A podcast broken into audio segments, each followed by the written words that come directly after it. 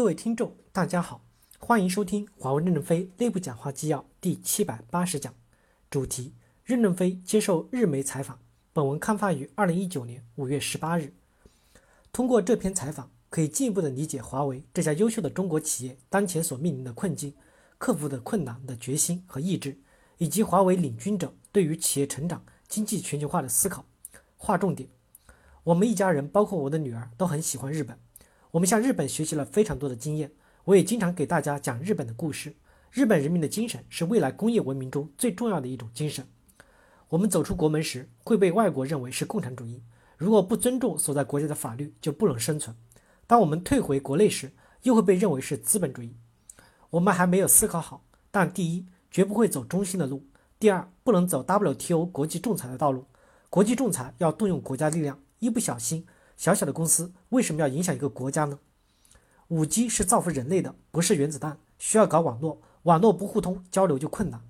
过去我说特朗普是伟大的总统，仅仅只减税这一面，今天并不改变这个看法。不因为打击我就改变了看法，不因为我的家庭受难就改变看法。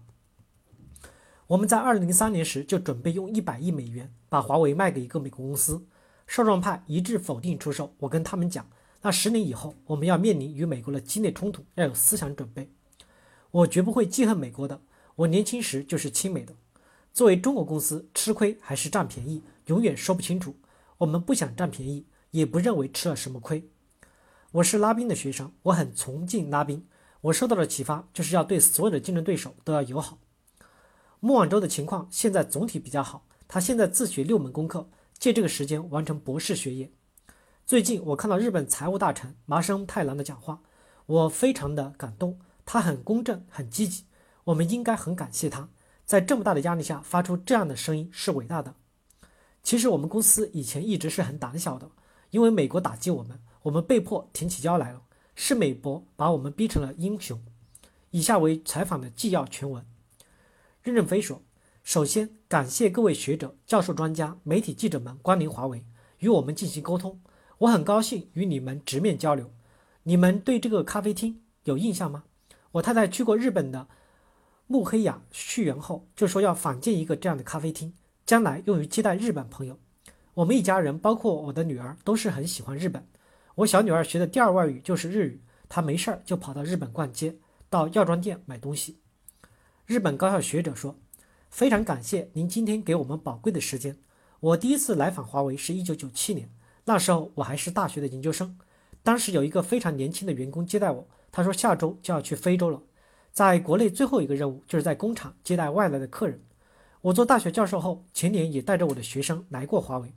坦率地说，日本学生对华为的印象有一点点的害怕，但是当他们亲眼看到华为如此壮观的样子和很领先的技术，也就知道华为现在是一个什么样的企业了。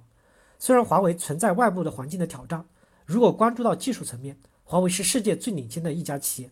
今天上午，黄伟伟老师跟我们讲过华为基本法的想法。黄老师说，华为有一个基本的理念，就是确保一定的利润的前提下，重视成长的最大化。另一方面，追求存量市场获得第一名的地位，这是华为现在成长的驱动力。我认为，华为下一步是不是可以考虑在新的市场领域创造一些新的价值和观点？华为是一家很好的通信设备供应商，考虑到未来五 G 需要把技术和服务结合起来。为人类提供更好的服务，是不是要对公司的稍微做一些调整？举个例子，现在对个人信息保护非常重视。欧洲出台的 GDPR 最基本的想法是把个人的信息归还到个人，这方面的技术不是特别的成熟。今后华为可以在哪些方面创造新的价值？有没有具体的想法跟我们透露一下？任正非回答说：“日本的经济为什么这么发达？你们是以客户为中心，把商品做得这么好，让大家不得不买。”很多中国人到日本抢购商品，这些东西中国也有，为什么不买中国生产的呢？哪怕中国做的和日本一模一样，还便宜，不行，就是要买日本产的。日本的产品给人们最深的印象就是质量，质量的目标就是客户需求。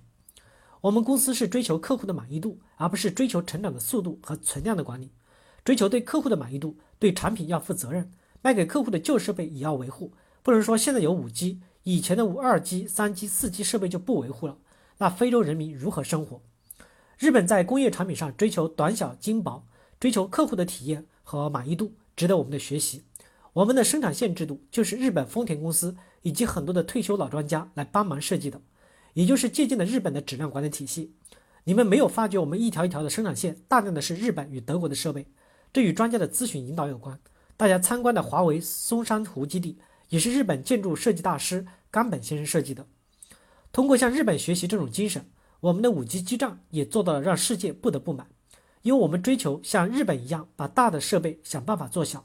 五 G 的基站功能容量是四 G 的二十倍以上，体积只有四 G 基站的三分之一到四分之一，重量只有二十公斤，能耗下降十倍，安装不需要铁塔。对于在欧洲人口密集的城市，有很多老房子没法建铁塔，我们的五 G 基站随便就可以挂在任何一个杆上、墙上。在 Life 性材料的研究上，我们也向日本学习，可以做到二十年甚至更长时间，材料不会腐朽。那么以后五 G 的基站甚至可以放到下水道里面。这是非常适合人类需求的。如果到处建大铁塔，要花很多的钱，施工时需要大吊车才能吊上去安装。在欧洲，我们的一个基站的工程交付费用可以降低一万欧元，而且维护也非常的简单。当然，美国的地很大，钱很多，可以修很多的铁塔，他们愿意这样做是可以理解的。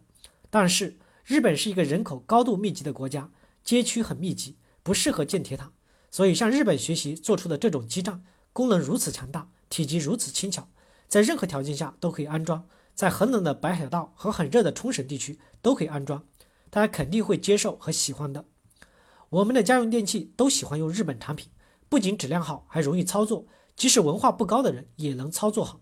我们把这种精神贯穿到产品设计中，使得我们有了机会。华为成功最主要的原因就是把客户作为第一要素。有人把客户理解为有钱的才是客户，我不认同。非洲没钱，我们派到非洲去的员工工资是在中国的三倍多。我们在非洲赚不到多少钱，但是钱比在中国发得多。但我们还是要去非洲。我们不是上市公司，不追求资本报表漂亮，而是追求为人类服务，为理想奋斗。珠穆朗玛峰无论南坡还是北坡，基站基本都是我们安装的。珠穆朗玛峰上没几个人，能赚什么钱？但可能有网络就能挽救登山者的生命。我曾在尼泊尔的珠峰上吃了一顿午餐。但当时不知道，为了这顿午餐，一个尼泊尔的姑娘背着食品爬了八小时上山来的。当地人告诉我，我下山三天都走不到。当我们在为人民服务的时候，人民也在感谢我们。这种精神不就是日本精神吗？我们向日本学习了非常多的经验，我也经常给大家讲日本人的故事。日本人民的精神是未来工业文明中最重要的一种精神。当然，我们有很多方面也在向德国学习，特别是流程化的管理。所以，我们把日本人民的管理方法、德国人民的管理方法、日本人民的精神、德国人民的精神都融合到华为的精神中。感谢大家的收听，敬请期待下一讲内容。